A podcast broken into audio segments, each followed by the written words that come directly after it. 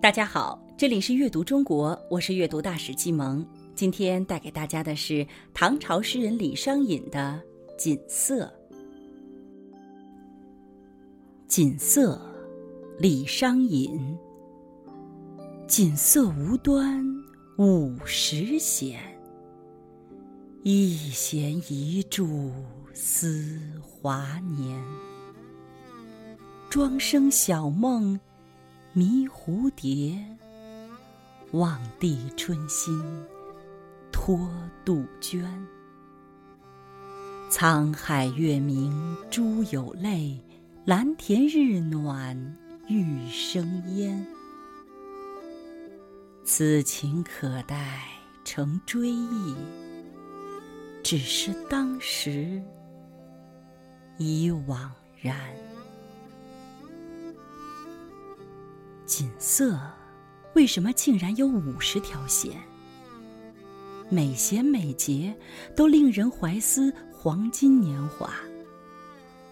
我的心，好像庄子，为了蝴蝶小梦而迷茫起来；又好像望帝化作杜鹃，寄托春心哀怨。在苍茫的大海中，明月高悬。鲛人流下的眼泪化成了珍珠。蓝天红日温暖，可看到凉玉生烟。这种感情放到现在来回忆，当时却是漫不经心，毫不珍惜。李商隐是唐代著名的诗人。字义山，号玉溪生，又号樊南子，怀州河内人士，也就是现在的河南省沁阳市。李商隐在十九岁时就文才出众，二十五岁考取进士，但他为官一直遭受排挤，一生过着清寒的幕僚生活。四十六岁，英年早逝。李商隐在文学上的成就很高。他与杜牧并称小李杜，又与李贺、李白合称三李，还有因诗文与同时期的段成式、温庭筠风格相近，且三人都在家族里排行第十六，故并称为三十六体。李商隐诗现存诗歌约六百首，其中多首脍炙人口。李商隐是一个很热爱国家、关心时政的诗人。他在二十多岁时就写了《安定城楼》《行刺西郊作一百韵》，直接表达出了他对国家发展和人民生活的关怀之情。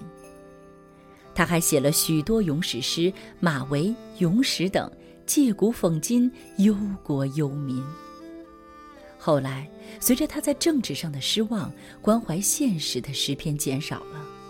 更多的诗是用忧郁感伤的调子，感叹个人的沦落和世运的衰微。他写的《登乐游原》绝句：“向晚亦不是，驱车登古原。夕阳无限好，只是近黄昏。”成为经典佳作。李商隐的作品中。最为人所传颂的还是他的爱情诗，代表名作无题诗十余首，其中“相见时难，别亦难”，“东风无力百花残”，“春蚕到死丝方尽”，“蜡炬成灰泪始干”，被世人广为流传。还有。身无彩凤双飞翼，心有灵犀一点通，也是他写下的诗句。李商隐最为人传颂的是他的无题诗，其中著名的有《无题》《锦瑟》等。无题诗以婉曲抒情、朦胧意境为主要特色，多取抒情主人公内心独白的表达方式。很少续写事件、人物和客观生活场景，同时语言精美艳丽，韵味深长。《锦瑟》这首诗自古以来对他的猜测就有很多，有人认为这是诗人纪念亡妻之作，也有人认为这是诗人自比文采，还有人说这是诗人为一个叫锦瑟的侍女所写。此外，还有影射政治、自叙诗歌创作等许多种说法，流传至今，谁也无法说清这首诗歌想要表达的具体含义。但是，这也并不妨碍人们欣赏它所带来的美感。这是一篇不易讲解的诗歌。李商隐的诗历来被众多学者与读者品读、猜测、理解其中的意境与含义，但每个人的看法都不一致。诗人运用了“庄生梦蝶”“杜鹃啼血”“沧海珠泪”“良田生烟”等典故，展开风一般的联想，以片段意象的组合，创造朦胧的境界，引发读者的深思。这其中有庄子梦蝴蝶的迷茫，有化为杜鹃的望帝的执着，有海蚌滴泪成珠的神奇，还有美玉生烟的美好。这么多奇幻空灵的意象境界，只可意会，不可言说，等待读者细细体味。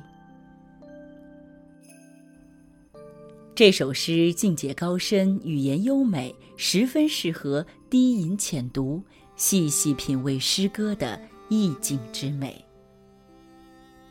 锦瑟无端，五十弦，一弦一柱思华年。庄生晓梦迷蝴蝶，望帝春心托杜鹃。沧海月明珠有泪，蓝田日暖玉生烟。此情可待成追忆，只是当时已惘然。